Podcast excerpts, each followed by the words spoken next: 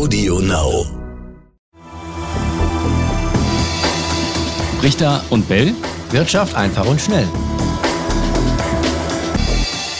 Herzlich willkommen zu einer neuen Folge Brichter und Bell Wirtschaft einfach und schnell mit Raimund Brichter, selbstverständlich. Und selbstverständlich mit Etienne Bell. Hallo ihr da draußen. Wir haben schon mal über Strafzinsen gesprochen. Raimund, wir wollen ja. das heute noch mal ein bisschen intensivieren, denn es hat sich was getan tatsächlich. Das war die Meldung. Ähm, die Volksbank Raiffeisenbank Fürstenfeldbruck bei München, die können wir uns merken, denn die haben jetzt vor, tatsächlich ab dem ersten Euro den äh, Negativzins sozusagen auf die Tagesgeldkunden weiterzugeben oder an die Tagesgeldkunden weiterzugeben. War ein Riesenaufschrei in der Presse. Wie ist das einzuordnen?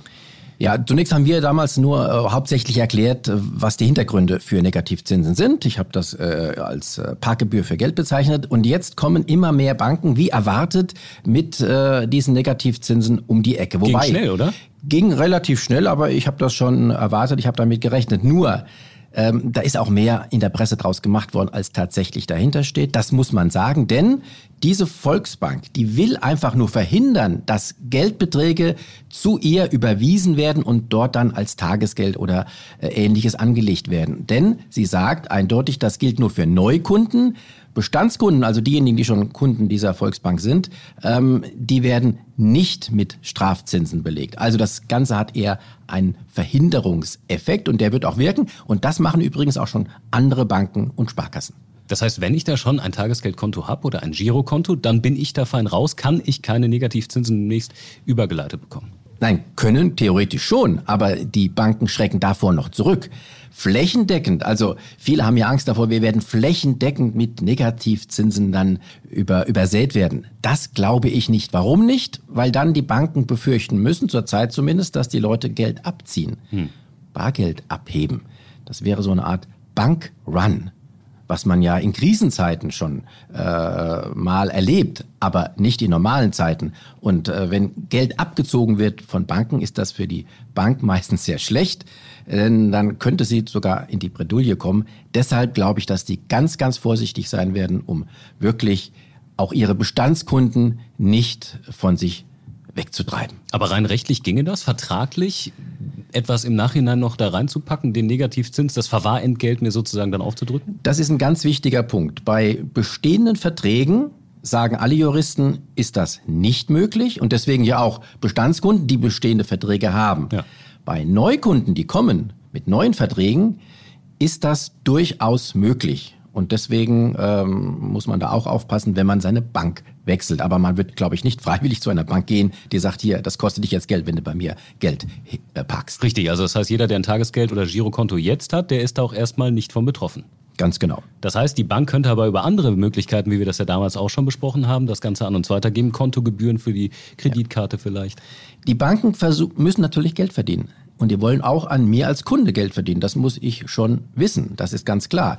Deshalb macht es manchmal auch Sinn, mit der Bank zu verhandeln, ob sie in anderer, wenn sie jetzt mit äh, Negativzinsen droht, ob sie vielleicht in anderer Art und Weise Geschäfte mit mir machen kann, die der Bank einen gewissen Ausgleich bringen. Da muss man allerdings aufpassen, dass man nicht irgendetwas angedreht bekommt, was man gar nicht haben will. Die Banken vermitteln dann gerne irgendwelche Versicherungsverträge oder ganz andere Anlageformen, die mit der Geldanlage, mit der reinen Geldanlage bei einer Sparkasse oder Bank nichts zu tun haben. Ich muss mir bewusst sein, dass wenn ich zum Beispiel als Alternative, was ja viel empfohlen wird, für langfristige Anlagen auch sinnvoll, ähm, Aktien kaufe, also Aktienfonds zum Beispiel, dass das was völlig anderes ist als ein liquides Geld bei der Bank oder Sparkasse zu haben. Da muss ich wirklich einen Zeithorizont haben von mehreren Jahren, wo ich sage, da muss ich nicht an mein Geld ran muss man sich wahrscheinlich auch ein bisschen auskennen, bevor man da anfängt mit der Bank zu verhandeln. Plus müssen die ja auch die Leute haben, die sich die Zeit dafür nehmen zu verhandeln. Also es wäre ein immenser Aufwand, der dadurch entstünde. Also das Ganze ist sicherlich nicht für den äh, äh, kleinen Kunden, äh, sondern für den, der wirklich einiges Geld auch ähm, auf der Pfanne hat. Der kann dann auch mit der Bank was verhandeln. Natürlich ein, ein normaler Kunde, der wird dann nicht groß verhandeln können. Der kann nur dann im Zweifelsfalle die Bank wechseln. Okay, also um zu verhandeln braucht man Spielmasse. Ja, es gibt aber durchaus noch äh, einen anderen Aspekt. Es könnte, das Ganze könnte zu einer Renaissance des guten alten Sparbuches führen, das ja sehr in Verruf geraten ist. Klar, man sagt Sparbuch sparen, ähm, das bringt nichts auf Dauer, ist ja auch richtig. Nur wer sein Notgroschen ja jetzt, und wenn der einen größeren Notgroschen hat, der vielleicht auch dann von Negativzinsen betroffen ist, der kann durchaus überlegen, das aufs Sparbuch zu legen. Denn Sparbücher, Spareinlagen mit gesetzlicher Kündigungsfrist, das sind drei Monate Kündigungsfrist, die sind nach den Altverträgen von Negativzinsen ausgeschlossen. Da kann also nichts Schlimmeres passieren als Nullzins. Und, so sagen mir Juristen, auch neu, neue Sparverträge, auch die dürfen keine Negativzins haben. Dann muss das Ganze aber als Sparvertrag deklariert sein. Also, vielleicht guckt man mal in der Schublade. Du hast vielleicht auch noch Sparbücher aus der Jugend irgendwo rumliegen. Die könnten sich fürs Geldparken durchaus wieder eignen. Allerdings, und das muss man immer sagen, wirklich nur für den Notgroschen oder für das, was man tatsächlich relativ liquide haben will, also wo man relativ rasch drankommt. Wer langfristig anlegt, der sollte sein Geld ohnehin nicht bei der Bank oder Sparkasse auf dem Konto haben, sondern der sollte andere Formen, darüber haben wir das letzte Mal auch schon geredet, hm. in Erwägung ziehen Meinst und ETF auch nutzen. Zum Beispiel? zum Beispiel Fonds, Indexfonds, die langfristig eine gute Performance bringen. Ja, da muss man natürlich aber auch gucken, dass man zum richtigen Zeitpunkt, wenn man das Geld braucht, dann auch rausgeht. Wenn man im Minus ist, hat man Pech gehabt. Genau, deswegen langfristig. Und wenn ich sage langfristig, heißt das zunächst auch mal diese Sparverträge, dass man Stück für Stück nur wenig, also monatlich 50 Euro zum Beispiel investiert. Dann mhm. können einem die Schwankungen egal sein. Die Frage ist natürlich, wenn man ans Geld ran muss, ob man dann auch wieder langfristig raus kann, also auch wieder mit 50 Euro äh, pro Monat äh, diese Dinge wieder abheben. Das ist dann fraglich, aber die meisten wollen es ja, denke ich, für die Altersvorsorge haben und da können Sie sich dann später noch Gedanken drüber machen und dann noch gucken, wie dann die Zinssituation ist. Ja, und die weitere, eigentlich sehr naheliegende Alternative, um dem Ganzen zu entgehen, ist, man hebt das Geld einfach ab. Aber was mache ich dann damit? Dann habe ich es zu Hause liegen, kaufe mir ein Safe. Ja, das kostet auch Geld. Genau. Ähm, das kostet Versicherungsgebühren. Okay, bei vielen Hausratversicherungen sind ähm, äh, Safe-Inhalte mit abgedeckt, wobei man dann noch äh, klären muss, tatsächlich äh, sich den Versicherungsvertrag angucken muss, ob da auch Bargeld mit äh, explizit erwähnt ist, denn häufig ist Bargeld ausgeschlossen. Also das muss man schon gucken. Außerdem muss der Safe dann richtig im Haus verankert sein, der muss fest sein und der kostet auch, wenn er gut ist, wirklich einige tausend Euro. Ob sich das lohnt, ist fraglich. Eine andere Alternative wäre das Geld ähm, im Bankschließfach aufzubewahren. Kennt man ja. Dann gibt es diese Räume, wo man dann nur mit äh, Berechtigung rein kann. Ja. Und dann hat man Schließfach, da kann man Geld reinlegen. A, das kostet auch, ist also auch eine Art Negativzins, kostet so mindestens roundabout 50 Euro pro Jahr, äh, je nach Größe des Schließfachs, können auch mal in die 1, 200 Euro gehen. Und B, auch hier ganz, ganz wichtig, ist das Bargeld überhaupt versichert, wenn es mal zu einem Einbruch bei der Sparkasse kommt. Auch das ist nämlich fraglich. Viele Sparkassen, viele Banken schließen Bargeld bei den Versicherungen sogar aus.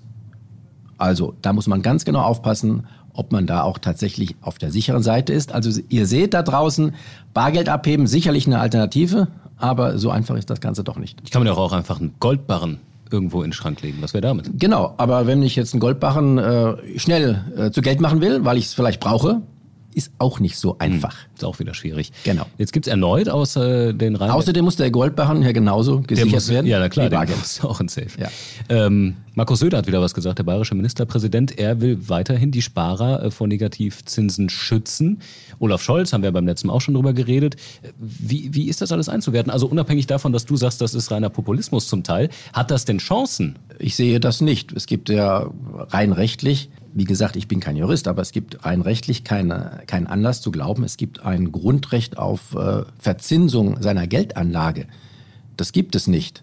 Also wird es schwierig werden, hier überhaupt äh, was in die Wege zu leiten. Ich halte das tatsächlich für Populismus, ähm, was natürlich dem, dem gegenwärtigen Volkszorn, wenn er denn überhaupt als solcher bezeichnet werden kann, äh, die Sparer beschweren sich darüber, äh, was dem natürlich entgegenkommt. Aber ich halte davon nichts und ich glaube auch langfristig wird das äh, nicht realisierbar sein. Okay, also ich bin mir sicher, wir werden nochmal eine Folge, mindestens eine, über dieses Thema machen. Mhm. Das heißt, für den jetzigen Moment, Raimund, was sollte ich machen? Erstmal Füße stillhalten, solange ich nicht betroffen bin? Ja, natürlich. Was sollte ich, warum sollte ich jetzt mein Geld abheben, äh, wenn ich jetzt noch keine Strafzinsen zahle? Dann müsste ich ja Strafzinsen zahlen, weil wir haben ja gerade gesagt, abheben kostet auch Geld.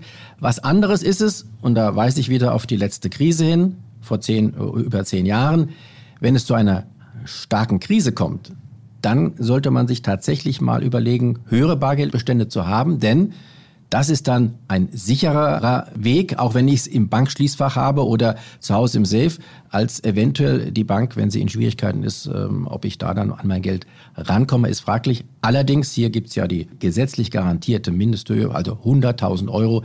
Die sind von Bankpleiten freigestellt. Hoffen wir, dass das in der nächsten Krise auch noch so sein wird. Wenn ihr Fragen habt oder Anregungen, schreibt uns gerne Brichter und beldet ntv.de. Ja, ciao, ciao. Bis dahin. Richter und Bell. Wirtschaft einfach und schnell.